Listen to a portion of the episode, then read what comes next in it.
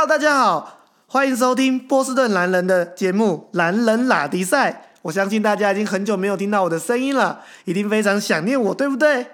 那经过上一次这个呃，如果你有是我的铁粉的话，一定知道我之前在这个北京有很多的这个隔离实录嘛。那我究竟为什么会有这个隔离实录呢？其实坦白说，最大的原因就是因为我太想念我老婆了。我从来就是没有在我的部落格上面介绍过这个角色。今天我要跟大家介绍一下今天的特别来宾——波顺男人的老婆果冻公主。Hello，大家好，我就是波士顿男人的老婆。然后，嗯、他常常喜欢管我叫果冻公主。然后还有另外一个名字就是杰杰里杰里，然后是 jelly 的那个音，但是常常被他叫杰里，我觉得蛮可爱的。蛮可爱的啊。嗯，好，那其实呢，今天我们要来讨论的话题应该是关于什么呢？让我来想一下。哎，我们要好，那我们来就是稍微聊一下我为什么过来这里。行，然后第二个就是说，跟你聊一下，就是说我们的这个两岸婚姻目前遇到的困境，跟我们呃，未来的这个呃差异跟文化，跟我们未来的这个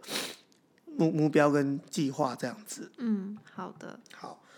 所以呢，我先跟各各位观众来报告一下，就是哎，为什么我会在这个特别的时刻？很多人都说，哎，甚甚至网络上还有一些谩骂声，就说好像现在这个在台湾呢、台湾的网友你可能不了解，很多很网友很多都说你现在好像出国是一件非常这个自私的问的事情，因为你可能会把这个呃别的国家的这个这个这个确诊的病例啊、病毒啊带回台湾这样子，那你为什么一定还要过来？其实坦白说，呃，有两个很重要的原因，一个是理性上，一个是感性上的。理性上是因为其实哈，两岸的婚姻是非常非常的呃流程非常复杂的，那呃有一些公证的文件呢是去是有这个时效性的，那时效性如果过期的话，你就必须重办。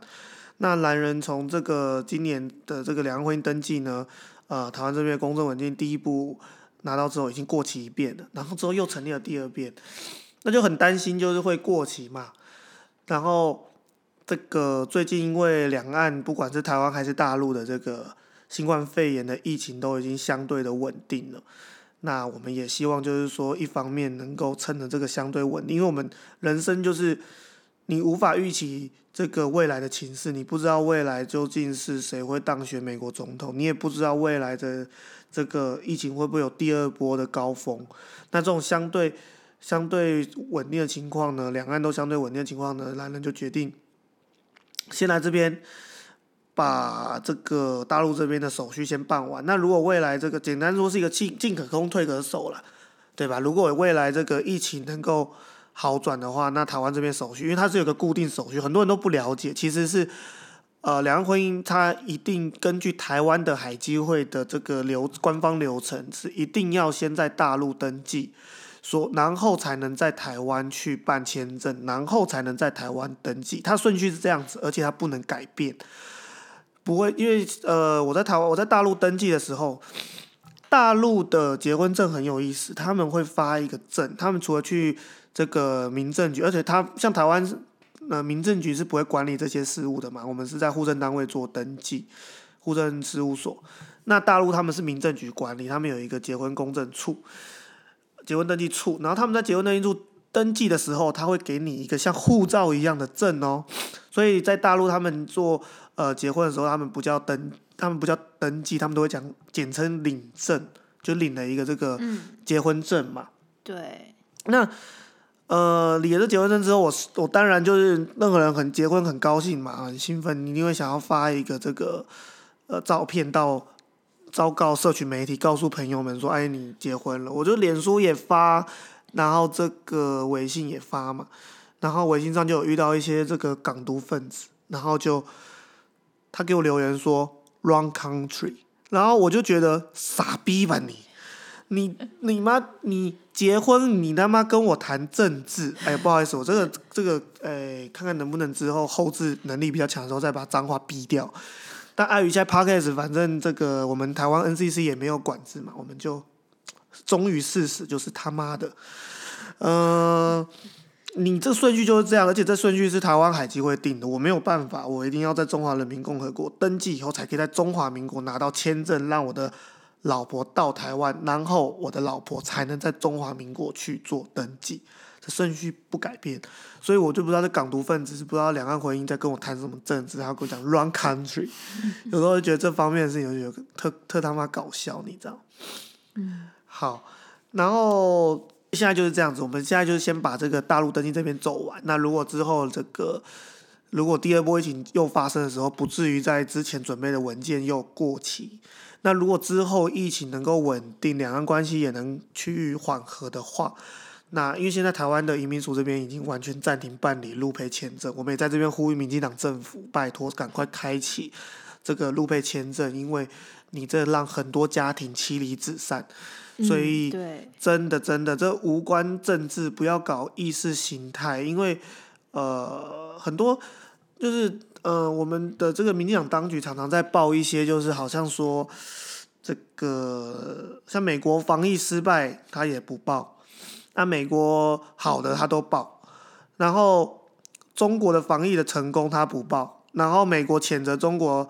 这个肺炎制造国，他立刻报。我觉得这种筛选过的媒体，你跟中国共产党有什么区别？难怪大家讲你绿共绿共嘛。对。但是我们就在边赶快的呼吁。对，关乎到每一个家庭、每个个体，它无关他的党籍、国籍、身份的问题，只是一个家庭，他需要团聚，需要结婚。就全世界每个人，他都是都可能，大部分人要面临结婚团聚的这个情况。所以我觉得我们不想要因为。一些其他跟我们无关的因素去受到影响，而且他这个台湾当局，他们就民进党政府、蔡政府，他们讲说是防疫考量，那防疫考量就很搞笑了。你从来没有说过大陆是怎么做防疫的，台湾的媒体也从来没有报过大陆是怎么做防疫的。你有没有告诉大家，我光是进入北京机场的时候，我要普筛三次，我要强制集中隔离，再住在酒店十四天。连他们外省人到北京念念这个呃返校读书都要做，全部都要做普筛。台湾还在争议做普筛的时候，人家已经做多少次普筛？然后呢，人家去每一个。这个大众运输也好，或者是百货商场也好，都一定要做 Q R code 的扫码，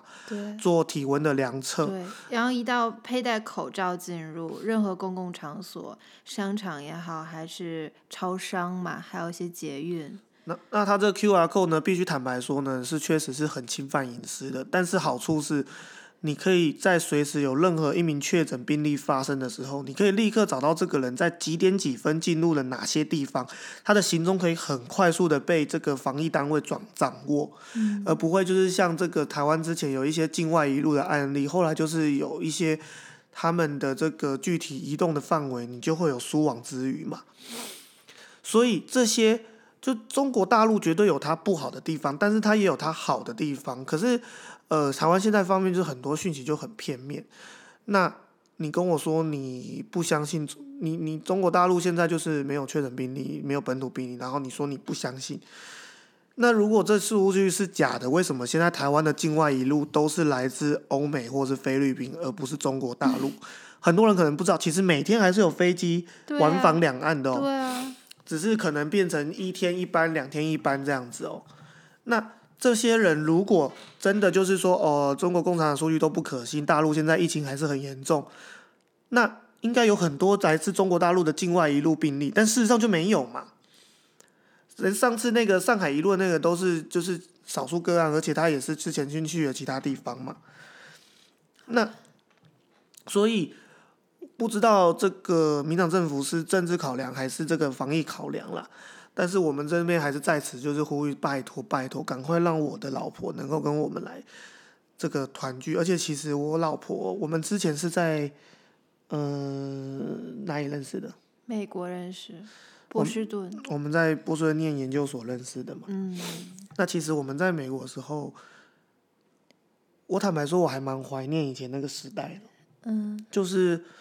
奥巴马政府、马英九政府跟胡锦涛政府那个。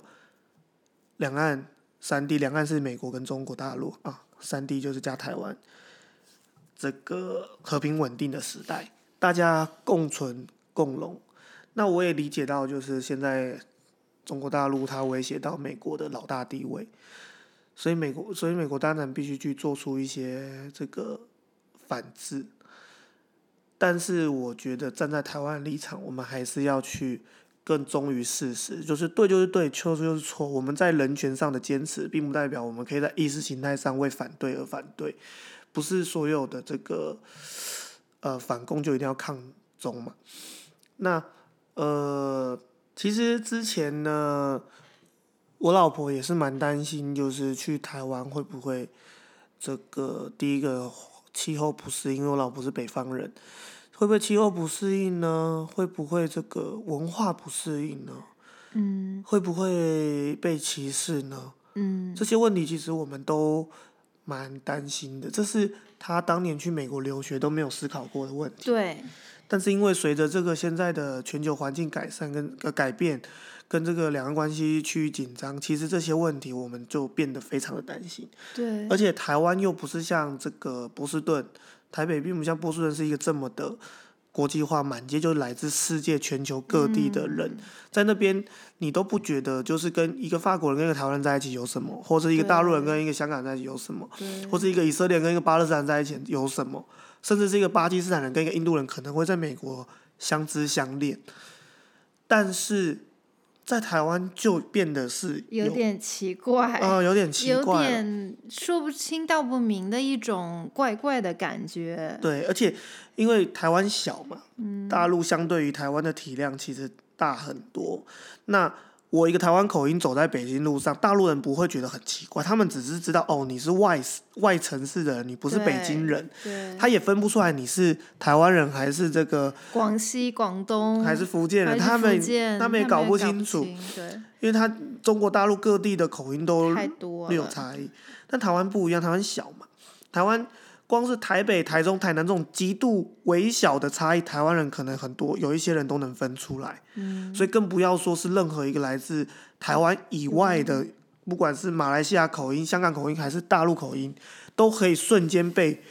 这个路上人就一听就听出来了。对，很你容易被分辨。对，一听大家就知道你是谁。那我就很担心，就是哎，究竟我们会不会存在？可能不会，因为台北毕竟也是一个相对比较温和、知识知识水平也比较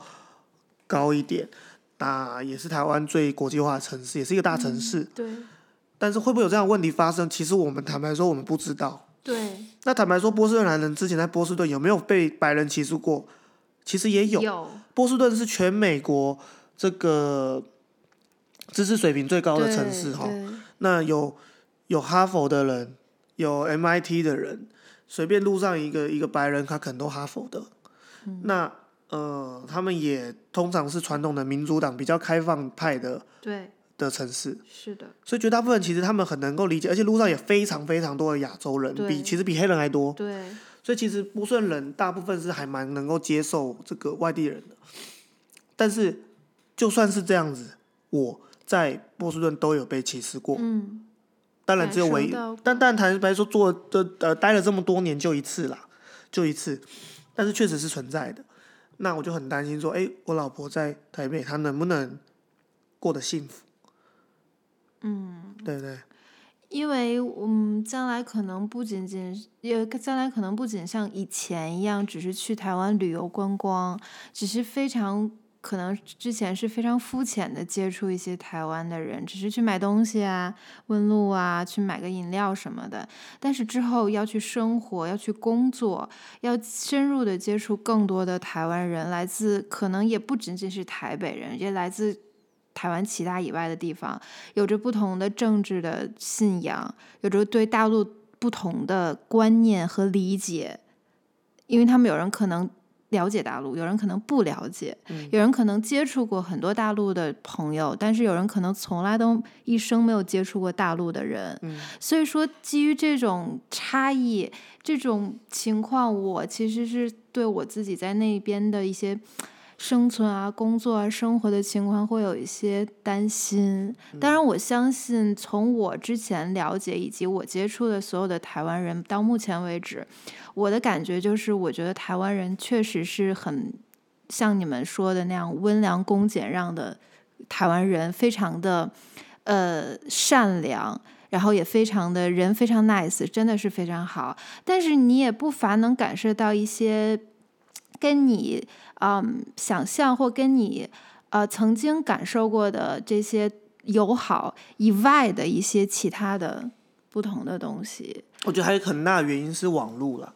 因为其实对绝大部分大陆人。没有来过台湾，只有极少数的大陆人有机会跟台湾人接触。对，所以说我现在接触台湾也反之。对，像我接触的这些台湾人，就是在美国认识的，在大陆认识的，所以他们已经愿意跨出他们自己的地方去海外舒适圈，然后去海外，然后他们也愿意去结识全世界各地的朋友，也愿意跟大陆的人做好朋友。但是我要去的台湾的地方，可能。绝大部分绝大部分人不是这样的人，过大陆人。对，所以说我我觉得我对他们抱有一些可能有错差，或者是有不切实际的一些想法。那同样，他们可能对于我也抱有着同样现实跟他们想象不同的这样的一个理解。对，然后再来就是很大的问题是，其实呃，大家都以为就你知道，脸书 Facebook 它。对这个世界宣扬的是，我要让人跟人之间变得更靠近。我们当初，所以是不是大家都知道，它是全世界第一个社群媒社群网站？当然还有之后的这个扑浪 Twitter，然后包括后来的微信、微博等等等各式各样的社群媒体。但是脸书是第一个嘛？那也是目前也是现在世界的龙头。那其实，在网络的世界里面，主流舆论常常是愚昧的。而且仇恨性的言论常常会被放大，比如说你一本一则贴文，酸的、贬义的可能才会留言，赞美的、好的、喜欢的，可能按个赞，或是甚至不会有任何动作就结束了。对，所以你就很容易让很多带着善良心情的人，他们可能就看到了这样子的呃下面的留言，然后觉得了就就被带风向了，对，就觉得哎好像是这样，或者是。沉默。对，那现在两岸这种情势就变成说，好像大陆的网友。你就像我刚才说，大陆人大部分没有人去过台湾，他在下面就一直骂台湾、台湾、台湾、弯弯。这个我特别的有深有同感，因为我很喜欢滑，就是中国的一些社交网络嘛，像除了这个嗯微博啊、朋友圈，还有一些豆瓣儿什么的。然后呢，他们就会有一些人是非常政治正确的那些人，就很爱国啊，打引号的那种。然后呢。他们就会搬运很多台湾的一些言论，或者台湾的一些嗯任何就是公开网络上的东西，然后断章取义，或者是批判说，哎，我去过台湾，我觉得他们那边弯弯，觉得那边的城建啊，就是呃呃，就是那叫什么建筑啊、房屋啊、街道都很落后。感觉像中国的三四线城市一样，说什么再也不会去了。然后很多没有去过网友说：“哎呀，那这样的话我都不要去什么的。我们中国多么繁华，多么繁荣，然后建设的多么好。”然后还有人说台湾 GDP 等等之类的都是呃掺水了呀。其实，然后台湾 GDP，台湾这些年的经济都没有发展呀，一直很就一直给大家营造一种很落后的一种状态。但其实呢？有会有一些比较理智的中国人会说，啊，就就会有一些比较理智的大陆人会说，其实台湾的就是人民的幸福程度很高，他们的人均 GDP 很高，然后一个国家或者一个地区的它的经济的发展程度，其实不是看你的城市建设有多么的新，楼有多么的高，所以呢，是体现在其他的很多方面的，但其实这些方面是我们一直忽视的，或者是我们没有体会到的。我们更其实比起。GDP 的追求，我们更追求的是幸福指数。对，其实有很多大陆人能理解这方面，只是然后还会去嘲笑那些井底中国的井底之蛙，他们就是以这些什么高楼大厦作为一个地区的一个国家的发达程度的指标。但是呢，很那在大陆这个环境呢，肯定是向着我们自己人说话的人是。更多的，所以他们就会去批判那些有理智啊、比较客观的那些人的言论。那随着久而久之，那些比较理智客观的人，他们就不再发声了，所以网上就变成了一种嘲笑、嘲讽，然后就是一种非常的骄傲自大的。然后面对台湾，就是我们就很强，台湾现在就特别的落后的一种观念。但是我去过台湾，然后我了解台湾的真实情况，所以我觉得这些言论、这些想法是非常的不正确的。然后像台湾的网络上比较少去搬运一些这个呃大陆的这个东西，因为他们其实不太了解大陆的社群媒体，嗯但是他们都是猜。然后他们其实非常不了解，但是主流舆论充满了呃这个无知跟恶意。对，就就像我觉得，那这样类推的话，那我觉得台湾是不是也很多网友也像中国大陆的这些，嗯，所谓的爱国者或者小粉红一样，所以有着相同的这样类似的做法和观念所以。我意思就是说，其其实就是还是这个问题，因为网络的关系，其实你看起来好像社群媒体让人更近了，但事实上有的时候社群媒体里面充满着仇恨跟主流，而且因为现在的政治正确，因为政治正确，正确所以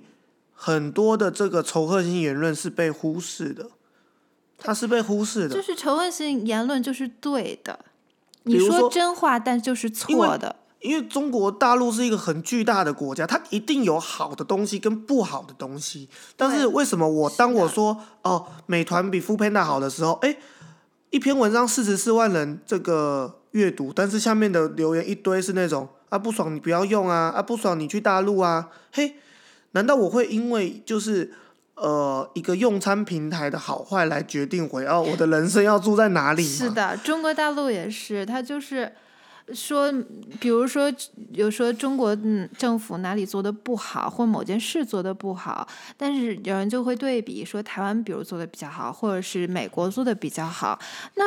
很多网友就说，那你移民去美国了，我们这片土地不欢迎你。我们土地欢迎爱国的人，那什么时候讨论一件事情是以爱国为前提的？你只要批判你自己的而且这不叫国家，你就说你只要批判，你就是不爱国；你只要说别的国家好，你就是叛国。那我就觉得你这个讨论完全是没有在理性的范围去讨论啊，那这个讨论就完全没有意义，那就是比谁喊口号喊得好，喊的响亮。所以我谁就最所以对所以民族主义它本身就是一个很很可怕的东西、啊。对，就是我近这些年才感受到民族主义真的是特别的明显，以前我就没有感觉到很明显，就是爱国，确实每个人都爱国。好像政治正确就没有但，是其他都不用对错。对，但是现在好像政治正确高于一切。我曾经在中国的豆瓣上看到一个女生发了一个帖子，她说：“我是大陆人，我男朋友是台湾人，但我男朋友不承认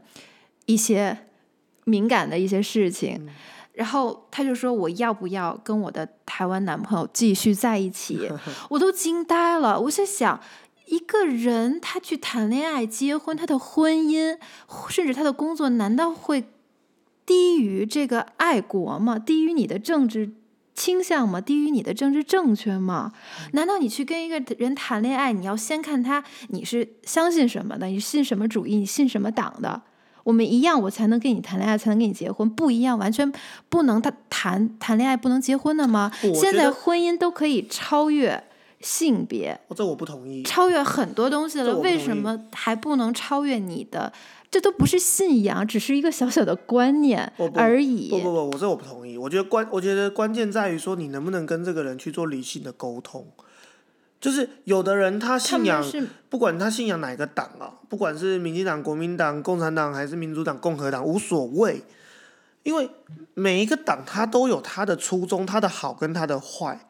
关键是，然后他也每个人他有他的信仰，我觉得这都这都不是重点，重点是你能不能跟他去做理性的沟通，而不是你的标准能不能是一视同仁的，而不是说因为我支持这个政党，所以他做的一切都是对的。我支持这个政党，或者我反对这个政党，哦，这个政党一切都是错的，那我就不同意。像我，大家都知道嘛，所有蓝人铁粉都知道，我的政治倾向很明显就是遵循孙孙中山先生的这个三民主义思想。遵循这个一个自由民主的中国嘛。那问题是，这并不代表我就觉得中国国民党做的每一个议题都是对的，是的，包括他在做这个两性同志这个是议题，我就超级不认同啊！因为我在波士顿待了很久，我觉得啊，同性恋这件事情本身就是理所当然的事情，你为什么要去反对？嗯啊，因为国民党拿了这个一些保守派的宗教团体的政治现金嘛，这民主政治是这么玩的，我们也理解。那我意思就是说，其实，在当今的这个时代，应该有很多的这个呃议题，它是可以拿出来去做一个一个讨论的。其实每呃，你信仰某个政党，那是信仰，那没有错。但是你的信仰能不能去理性的讨论对错，能不能去同一个标准？你不能说哦，我今天支持民进党，所以民进党今天反对美美国猪，哎，我就反对。然后民进党今天突然又转向支持美国猪，哎，我又觉得美国猪很好，那你就没有是非对错嘛，对不对？你没你没有评估过，所以就是还是说这句话，你的政治信仰不能高于你你生活的之你的生活里面的所有的事情。对，你一旦说你把政治正确放在第一位，你的生死、你的生活或者任何一件微非常渺小的事情都低于这些的话，我觉得这不是一个正常社会或者一个正常人应该去就应该的一个状状态。我觉得这不是应该，你应该把你的人、你自己、你的个体、你所有的东西。凌驾于你的政治正确之上。当然，我相信信仰或者是这些很重要，但是它没有重要到说摆在你的第一位，嗯，没有重要到说你去跟你谈恋爱的对象。去先考虑你的政治信仰，先考这都不是政治信仰的问题，先考虑一些观念的差异。我觉得这就如果是因为这样子而分离，那我觉得你就是对这个人，你你可能不够珍惜眼前这个人，你不重视这个当下。我是觉得太傻了，因为我觉得政治这个东西其实是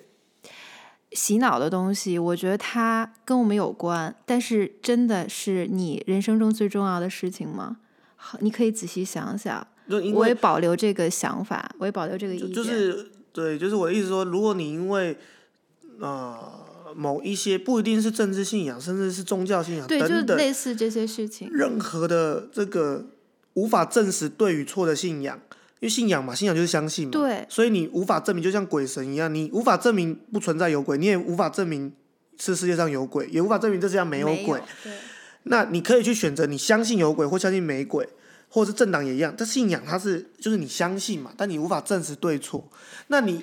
你去因为你无法证实的对错而去放弃你现在确定认认真真知道的爱情，我只能说你愚蠢。对啊，就是我就觉得很愚蠢。我就觉得这就只是愚蠢，对啊，没有其他的，就是愚蠢，这叫做盲从。对啊，就像盲从，就是很多人觉得我选择一个政治信仰，一个怎么样怎么样的一个东西，一个理念也好，我相信它，就觉得自己好像比较理智，或者比较与众不同，或者怎样，因为你需要一个是认同，你需要一个群体去认同你自己，你需要一个归属，但是你有的时候也要去思考一下，这个群体所发出的声音，它所发出的理念，所有的东西是不是都是可以去相信的，或者是不是都是真实的、理性、客观的？我觉得你相信政治是或者信仰是一件事情，另一另一方面，你也有自己的自主去判断某些事物是不是真的可以相信，是不是对和错的能力，这是两件事儿，这是完全两件事，这是不矛盾的两件事儿。对对我觉得一个人应该是这样子。对。好，那今天先讲到这边吧，我们也累了，好，好不好？然后呃，我们希望能够很快再跟大家来见面，好吗？那今天先这样，谢谢大家。